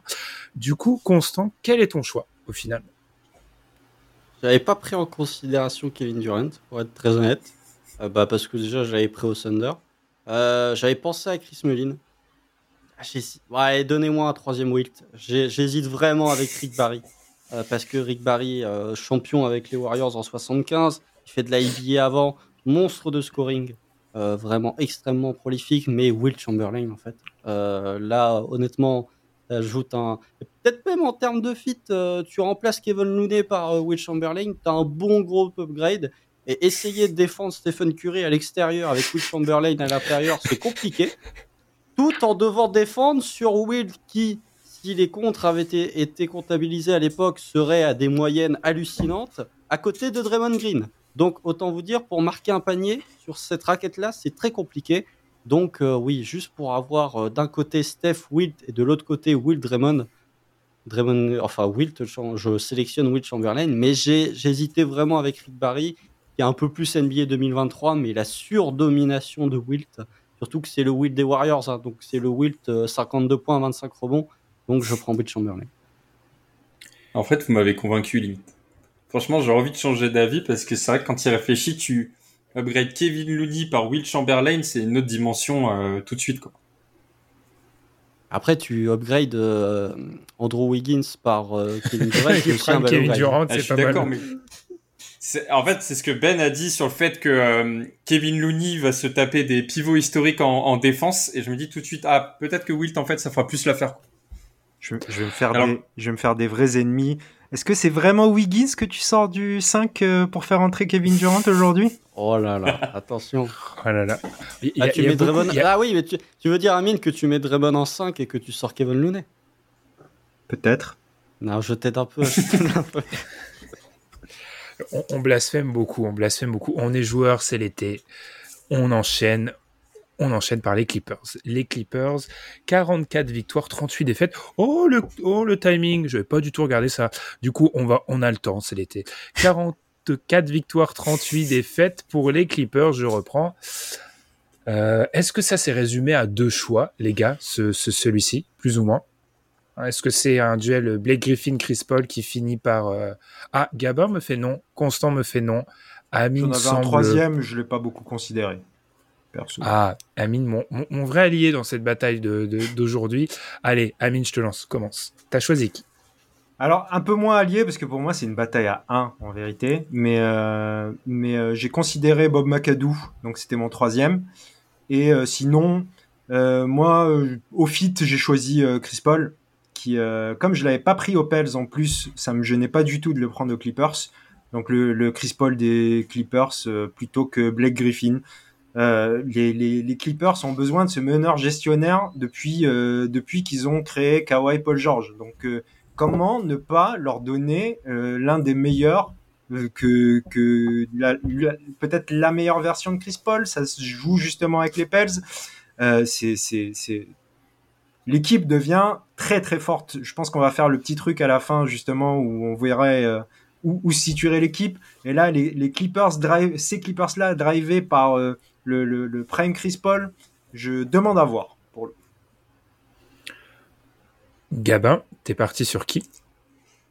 Alors, j'ai considéré quatre joueurs. Donc, évidemment, Blake Griffin, Chris Paul, Bob McAdoo et Elton et Brand. Paul Pierce. Non, désolé. On a déjà fait la blague non. la semaine dernière, c'est ça le pire. Et euh, vous allez m'insulter, mais le, le cinquième, bon, que j'ai vite abandonné, mais c'était quand même DeAndre Jordan. J'ai regardé euh, ce qu'on pourrait en faire parce que j'avais envie de remplacer euh, Zubac. C'est pas un joueur que j'apprécie forcément et je me dis que si tu le remplaces par un pivot historique, t'améliores forcément l'équipe.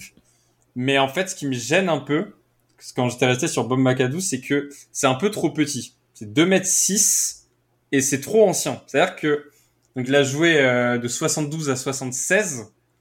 Je me dis c'est tu prospectes trop sur ce que ça pourrait être en 2023. Et du coup, fit, euh, en fait, j'ai pris Chris Paul. Voilà.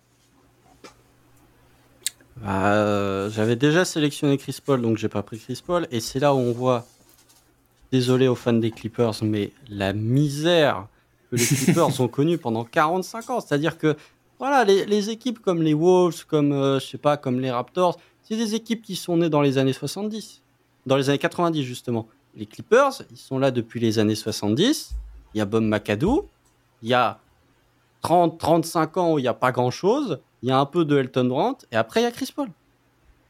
Et je, le problème, vas-y, vas-y. C'est juste, je repensais parce que je l'ai même pas noté rien du tout, mais euh, l'époque, les Clippers, les Clippers nullissimes des années 90, qui était une vraie blague à l'époque. Il y avait Ron Harper avant qu'il aille Tout au à fait. Et un très très bon Ron Ron Harper. Harper, scoreur, euh, pas, pas encore le pitbull défensif. Et il aurait pu être considéré, même si c'est dans une équipe horrible des Clippers. Mais euh, non, moi j'ai pris Bob McAdoo parce que déjà j'ai sélectionné Chris Paul et puis euh, voilà, tu remplaces Bob McAdoo par Ivica Zubac. Et en fait, si on commence un petit peu à développer des narratives, quand tu vois le nombre de pivots historiques que tu ajoutes, bah, finalement euh, c'est peut-être pas plus mal d'ajouter un joueur de la trompe de Bob McAdoo Il a été MVP. Si si je ne dis pas de bêtises, avec les, les Clippers. Alors, à l'époque, ils étaient à San Diego. Donc c'était les Buffalo Braves. Non, c'était Buffalo. Ouais, Buffalo, t'as raison. C'était Buffalo. C'était les Rockets qui étaient à San Diego. Oh, le mec a cherché. Hein. Il on, voit le regard, on voit le regard vers le Word. non, mais voilà. Après, Bob McAdoo, il a fait des saisons où il était en 32 points, 15 rebonds dans les années 70. Donc, euh, Et puis, comme on ajoute que des pivots historiques ou presque dans cet épisode, avoir un joueur de la trempe de Bob McAdoo, finalement, c'est pas plus mal pour les Clippers que d'avoir Ivica Zubac. Sinon, évidemment, le, fit parfait, je pense que ça aurait été Chris Paul mais je l'ai déjà sélectionné. Mais effectivement, tu ajoutes un joueur de la trempe de Chris Paul à cet effectif des Clippers, ouais, c'est bien. Mais j'ai pas du tout considéré DeAndre Jordan. Euh, Blake Griffin, je l'ai pas vraiment considéré non plus. J'ai pris McAdoo à la place de Zubac, très bien. Ça fait un, 5 en plus, petit, pas trop grand non plus, donc pas trop lourd, euh, que tu peux bouger. Donc euh, voilà. Oh, j'ai pensé un peu à Blake Griffin dans un moment de grande faiblesse. Puis je me suis dit, bon, effectivement, ils ont, tout a été résumé par Amine, ils ont besoin, ces Clippers-là, d'un maestro. Chris Paul est un maestro, même s'il y aura trois Chris Paul, même s'il y aura deux Chris Paul dans la même division, du coup, concrètement, euh, on va partir sur Chris Paul. Donc, on va enchaîner. Et moi, il y y a un paradoxe, les gars, dans cet épisode c'est que c'est le miroir de l'épisode d'avant. C'est-à-dire que je vais, je vais, sans manquer de respect aux Kings, aux Grizzlies et aux Nuggets qui arrivent, on va pas ajouter les meilleurs joueurs maintenant. On va mm. même possiblement ajouter les moins bons joueurs de, presque les moins bons joueurs de l'épisode maintenant dans les meilleures équipes en saison régulière qu'on avait eu à l'Ouest. Commençons avant ça par les Suns. Les Suns étaient à 45 victoires, 37 défaites.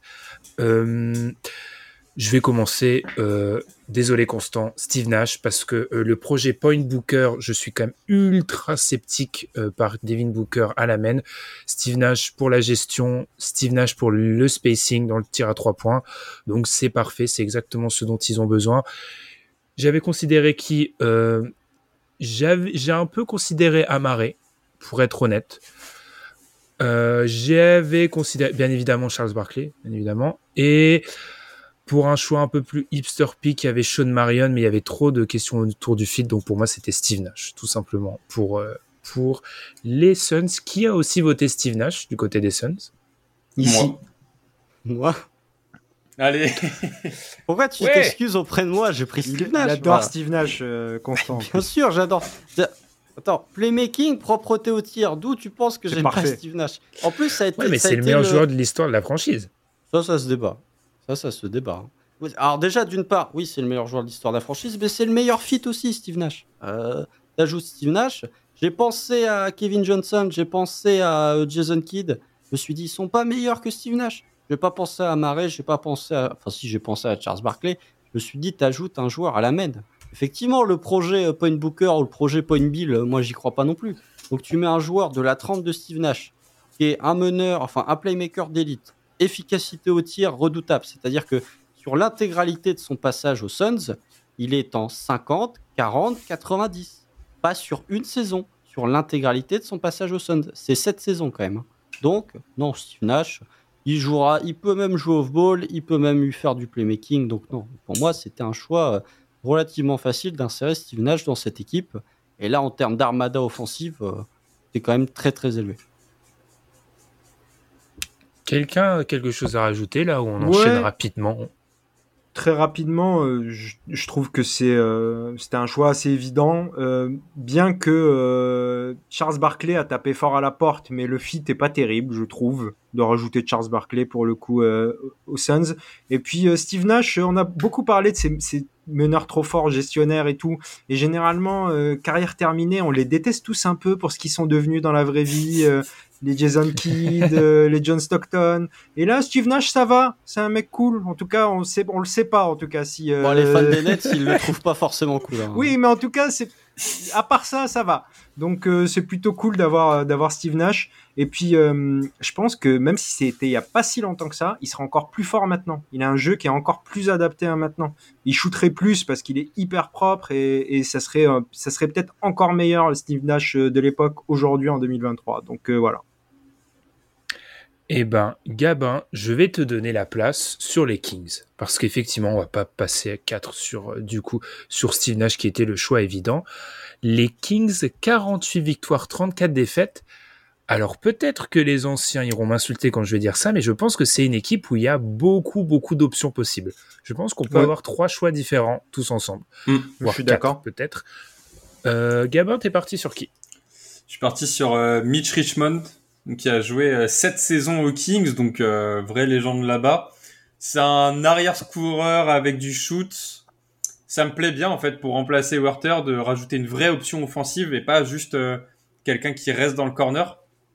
Donc de rajouter euh, de la diversité en fait dans l'attaque des Kings, ça me plaît beaucoup.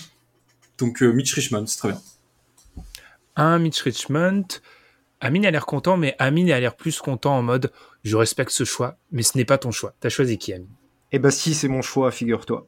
Oh C'est mon choix. Et euh, je, je, je- le seul truc, je voulais ajouter que c'était pas seulement un arrière-scoreur, c'était un formidable défenseur, Chris, euh, Mitch Richmond, par- pardon, le lapsus de, de avec qui j'ai hésité pour le choix. Chris Webber est probablement le meilleur joueur de l'histoire de la franchise, mais euh, déjà, je- et encore, c'est pas sûr, effectivement, mais jeu un peu anachronique. Donc, comme il y avait un peu le choix, effectivement, euh, j'ai considéré Vlad mine de rien, euh, sacré joueur, et pour le coup, NBA moderne, je trouve, Vlad Divac, aujourd'hui, ça serait pas mal d'avoir ce genre de pivot. On voit que c'est un pivot euh, à la Jokic, comme on aime dire, donc euh, à la Sabonis également, mais du coup, le fit était pas ouf. Par contre, je trouve qu'au poste 2, c'est intéressant d'ajouter Mitch, Richmond, super défenseur sur le point of attack, excellent attaquant. Il shootait déjà beaucoup, en plus à 3 points à l'époque, donc... euh, franchement, je trouve que le fit marchait trop avec, euh, avec Mitch Richmond pour ne pas le choisir, en fait. C'était c'était surtout ça.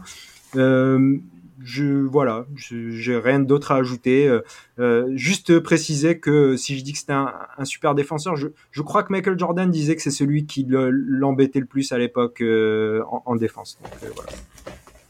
Après l'analyse de. Michael Jordan, on a vu ce que Oui, ça a donné au c'est Hornets. vrai. Il faut peut-être pas, il faut peut-être pas s'y fier tout le temps. Il y a, il y a un Euh, ressenti aussi. Là, on parle de ressenti ressenti. sur un terrain. C'est pas pareil. Non mais je, que plaisante, je plaisante. Là on est on est dans la provocation bien évidemment. Mais euh, j'ai aussi pris Mitch Richmond puisque si on classe Oh. les meilleurs arrières des années 90, bah en Ouais. fait derrière l'ombre de numéro 23 de Chicago, Mitch Richmond il peut être dans la conversation. Il y a Drexler, mais euh, Mitch Mm. Richmond il fait euh, cette année à Sacramento, il est six fois All-Star. Voilà, euh, j'ai pris en considération Tyrese Halliburton, mais ça c'est pour déconner encore une fois. Non, bien évidemment, j'ai pris en considération Oscar Robertson, qui est pour moi le meilleur joueur de l'histoire des Kings. Euh, J'aurais vraiment voulu voir ce que ça aurait pu donner Oscar Robertson à côté d'un joueur comme De'Aaron Fox. J'ai pris en considération Tiny Archibald, qui a été le seul joueur de l'histoire à être meilleur marqueur et meilleur passeur sur une saison. Mais il était, bah, son nom, si c'était Tiny, c'était pas euh, pour rien, un peu trop petit pour la NBA de 2023. Euh, Chris Faber a été pris en considération, mais euh, j'avais pris à Washington, donc euh, c'était faussé. Et puis même la raquette Chris Weber de Montas Sabonis, C'est dur. bah, en fait, il, il t'apporte, il soulagerait Sabonis défensivement, euh, Chris Weber, Oui. même si c'était pas non plus un défenseur euh, exceptionnel, c'était quand même un bon défenseur. Mais j'ai pris euh, Mitch Richmond parce que dans la NBA de 2023, tu le mets à la place de Kevin Werther, euh, tu as une puissance de feu qui est très bonne et il était capable aussi de driver, capable de slasher. Bon dribbleur, on sous-estime la capacité de dribble de Mitch Richmond. Donc ouais, moi pour toutes ces, euh, toutes ces options, je l'ajoute euh, à ces Kings.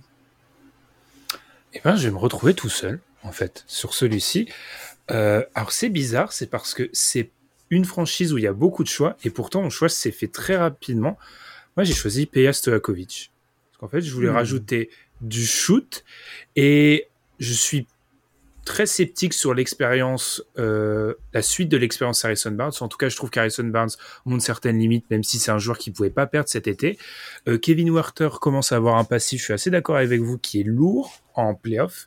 C'est vrai, mais moi, tant qu'à... Et je, je renvoie du coup à l'épisode de Duncan Friends avec Baptiste sur les... On a parlé de l'évolution du jeu NBA, on a notamment parlé des Kings. Moi, mon objectif, c'est de faire dans cette équipe-là, des Kings, une équipe où, genre, j'écarte le terrain au maximum pour les end-off entre euh, D'Aaron Fox et Sabonis. Et du coup, je mets Peja Stojakovic, je mets Kevin Werther. Alors, j'ai bien conscience que je pense que votre choix est votre choix qui sera le choix de Dunkebdo est peut-être meilleur que le mien. moi, c'est juste vraiment dans cette expérience totale d'écarter le terrain et d'avoir cette possibilité de s'exprimer dans du drive. Et puis, tout simplement, je, pense que j'ai un traumatisme de Peja Stojakovic dans les jeux de basket, les jeux de basket de mon enfance où c'était une machine de guerre. Et du coup, je me suis dit que cette qualité au shoot, alors oui, défensivement, c'est peut-être peut-être pas le joueur le plus impressionnant, mais c'est un joueur que j'aurais bien aimé voir dans ces Kings League, j'aurais bien aimé ajouter, tout simplement. Et puis, et puis je, déjà en termes de réussite au shoot, en regardant les chiffres dans les années 2000, je serais curieux de voir ce que ça donnerait avec du spacing des années en 2023. Alors, euh, du, coup, pour Mitch Richmond, qui tournait à 40% à 3 points sur, toutes ces saisons euh, au Kings, sur 5 tentatives par match dans les années 90, Ben, t'aimerais pas voir ça aussi en, en 2023 pour le coup? Eh ben non, parce que j'ai décidé que c'était PS du coup, on va enchaîner les gars. Non, vous avez raison sur celui-ci. Euh, on va enchaîner sur celui-ci, pas sur les autres. Euh, on va enchaîner avec les Memphis Grizzlies. Euh, je dois avouer, j'ai triché, j'ai demandé à un certain Tom Feller, Tom, tu prendrais qui? Et du dit Tony Allen. Il m'a dit qu'il prendrait, et du coup ça fera, ça fera une cinquième voix, les gars, au cas où il n'y a pas des, il y a pas de, n'y a pas d'accord entre tout le monde. Euh, alors non, pour ma défense, euh, il m'a demandé qui je prendrais avant, et du coup on, on prendrait la même personne. Euh, allez Gabin, vas-y, dis-moi, du côté des Grizzlies, tu prendrais qui? Avant de dire mon choix, je tiens à dire qu'on a beaucoup trop rigolé sur les Wolves, parce que quand tu fais le passif des Grizzlies, ah, finalement Jamorent est déjà le meilleur joueur historique en termes de niveau, quoi. Ah bon? Oh, je vois les têtes qui hochent. Ok, ok. Alors, alors j'ai eu cette discussion avec, le.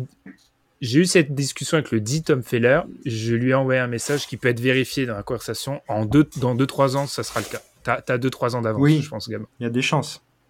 Mais c'est sûr. Parce que le, bon, je vais vous dire mon choix, qui pour moi est le meilleur joueur euh, de la franchise, c'est euh, Marc Gasol. Bah pour moi, Jamorant, il est déjà un niveau au-dessus en fait que euh, Marc Gasol de de l'époque. Et c'est c'est pour ça qu'on a rigolé des Wolves. Je me dis, si ton meilleur joueur historique c'est Marc Gasol, c'est vraiment pas euh, fou. Après, je pense qu'on parle de ça aussi parce qu'il y a peut-être pas le même passif. Enfin, en termes de, tu vois, en termes de passif, il y a l'épisode Vancouver, etc. Mais c'est vrai que c'est pas non mm. plus, une, c'est pas une franchise. On le dit hein, sur ce haut du panier là, on est, on a eu un moment dans le classement, on a enchaîné Lakers Warriors. Là, on est un peu sur des franchises qui ont un peu moins de, moins de choix. Un vote Marc Gasol, j'enchaîne deux votes Marc Gasol de, de mon côté à moi aussi, euh, tout simplement parce que apporter, apporter cette solidité défensive, on a donc un Jared Jackson, défenseur mm. de l'année, on a un Marc Gasol, défenseur de l'année, euh, sa qualité aussi de passe, sa capacité à s'écarter aussi qui peut être très intéressant. Donc pour moi, c'est un fit euh, très très bon fit. Amine, je te laisse enchaîner. Eh ben, 3 pour Marc Gasol. Je ne veux pas dire grand-chose de plus. C'est le retour de la première saison de Jaren Jackson. Il avait Marc Gasol à côté de lui, donc euh, qui l'a mentoré. Donc euh, le, une version un peu plus âgée de, de Marc Gasol, qui allait gagner un titre après du côté de chez Gabin. Mais euh, moi j'aime bien l'idée justement de, de retrouver... Alors en termes de fit, c'est très bien parce que c'est un upgrade mais c'est pas, euh, disons que Steven Adams c'est bien quoi. Donc euh, c'est pas le truc peut-être que tu auras ajouté. T'as plus envie d'ajouter un ailier, mais euh, mais Marc Gasol s'imposait en fait en quelque sorte. Voilà. Constant. Bah, vous avez tous pris Marc. Du coup je vais prendre Pau. Euh, je, je, marche je, prendre Pau, je vais prendre Pau Gasol parce que bah c'est il est dans la conversation peut-être pour être le meilleur joueur en termes de niveau individuel de l'histoire des Grizzlies Était-il vraiment moins fort que son frère?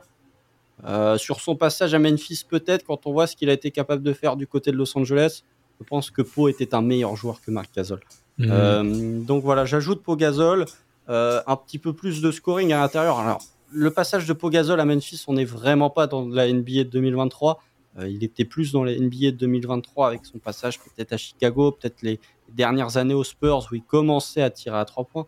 Mais euh, ouais, parce que euh, avoir une raquette du coup avec euh, Gasol qui score et Jaren Jackson Jr. qui est capable d'être toujours à ce level défenseur de l'année défensivement, je trouve que c'est pas mal. Eh bien, ajoutons un Marc Gasol.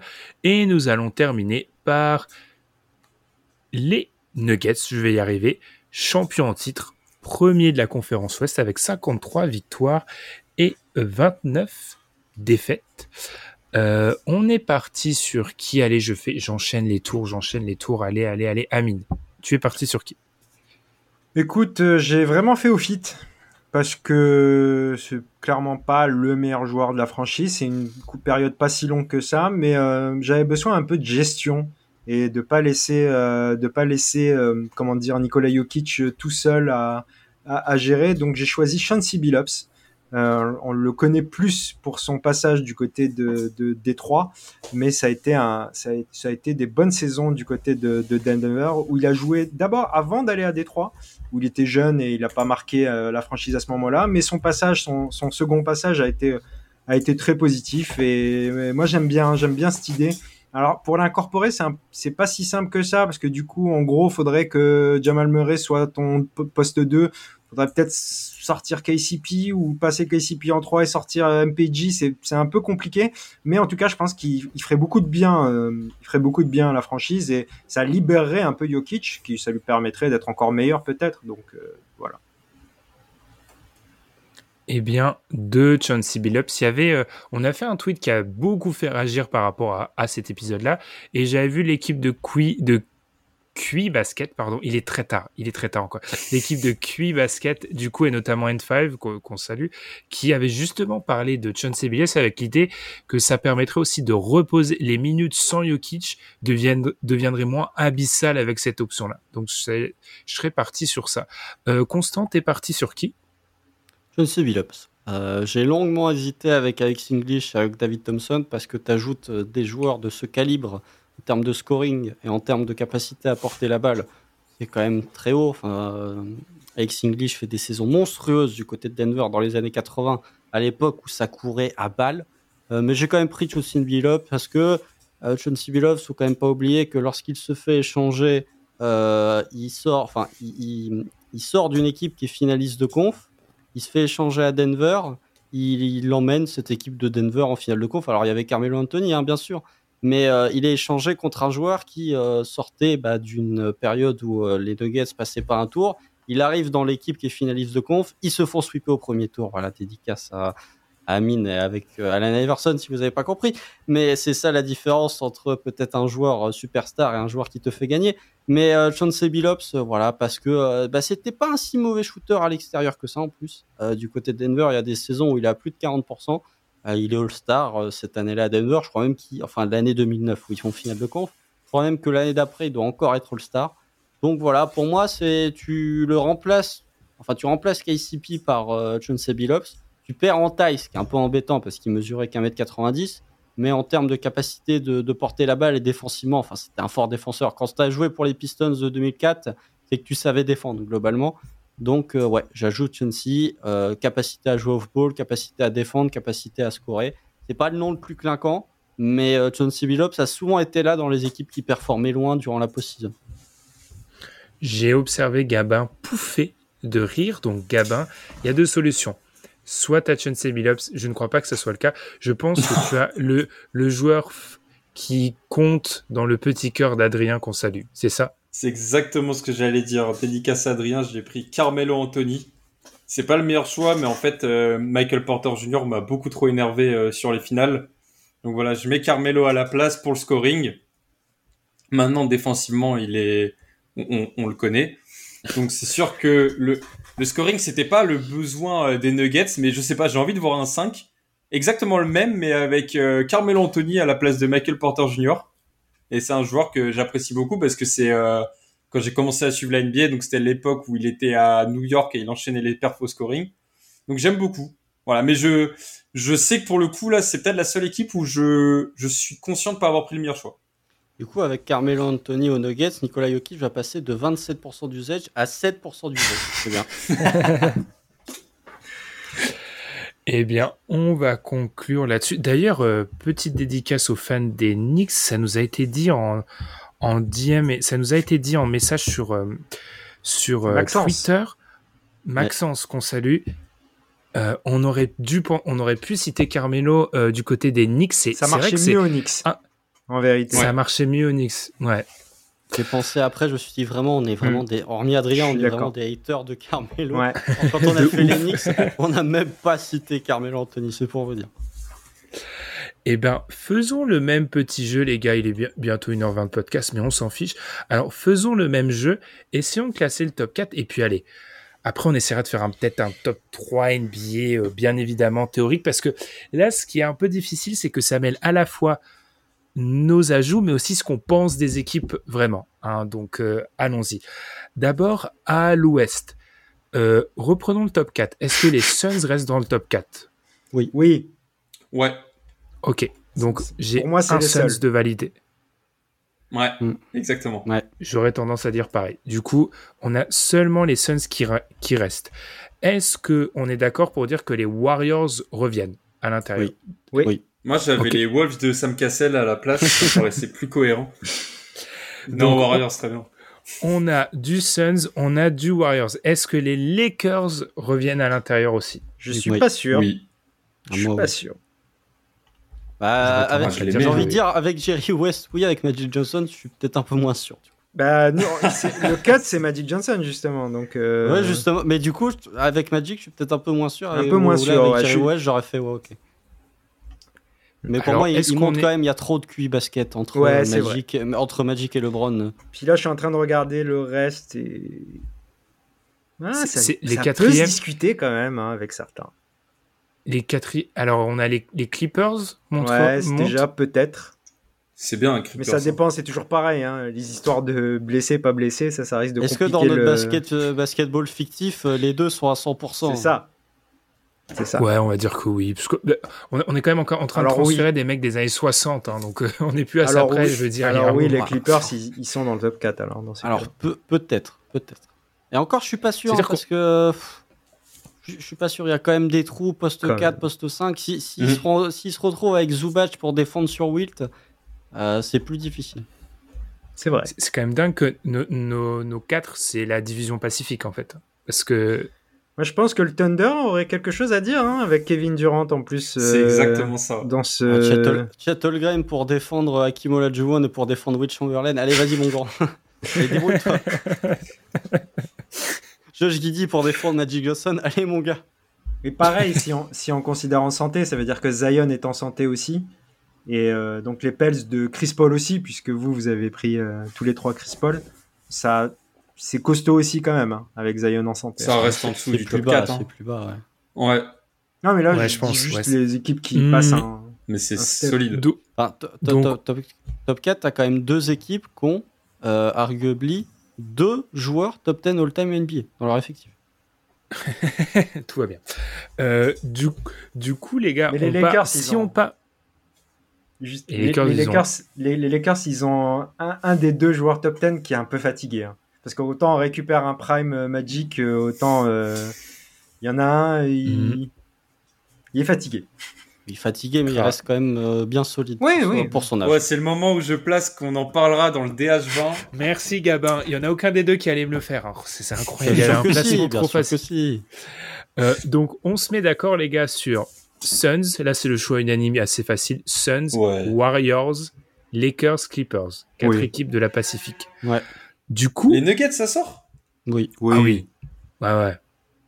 Ils, Ils restent- sortent. Ouais. ils sont sérieux hein, quand même. hein. C'est vrai qu'on les a pas cités. Là, Bah, pour le coup, ils, sont très sérieux. Mais le truc, c'est qu'il il il y a que, en gros, toutes les équipes qu'on vient de citer, elles ont deux joueurs all-time.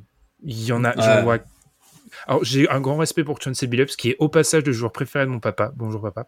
Mais, euh, je, tu vois, il y a, il y a trop de gap de talent là. Ils, ils vont trop perdre au niveau talent.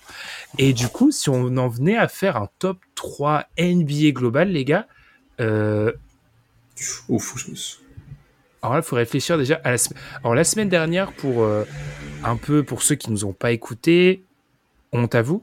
euh, par rapport à la semaine dernière, on s'était fixé sur les Bucks qu'on avait laissés dans le top 4, on avait laissé les Celtics dans le top 4, on avait euh, remis le, les Cavs dans le top 4 et on le avait Heat. mis le Heat de- dans le top 4. Euh, Le hit de LeBron Prime. putain, Le hit pour moi.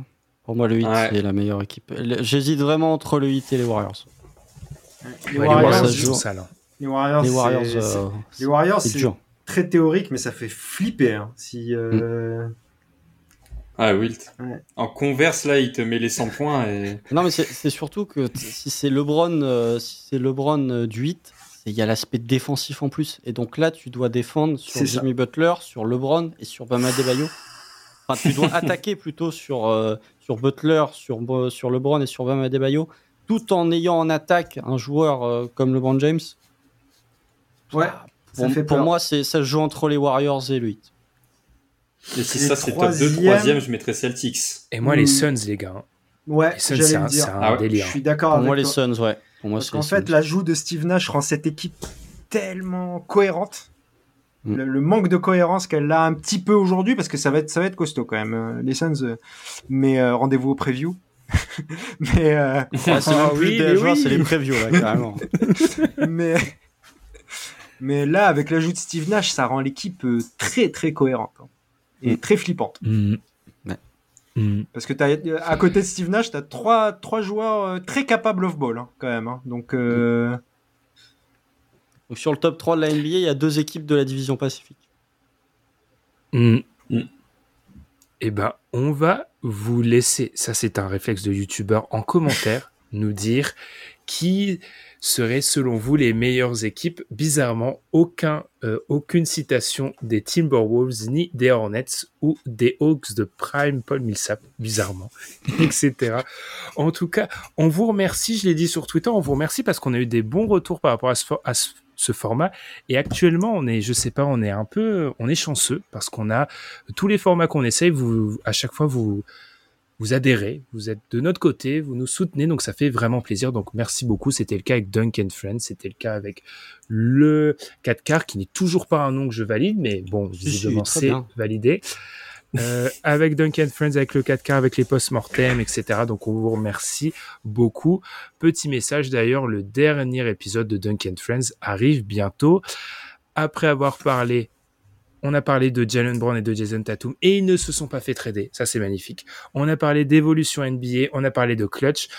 On va un peu sortir du basket. On parlera, j'aurai deux invités prestigieux pour parler de podcasting NBA, tout simplement.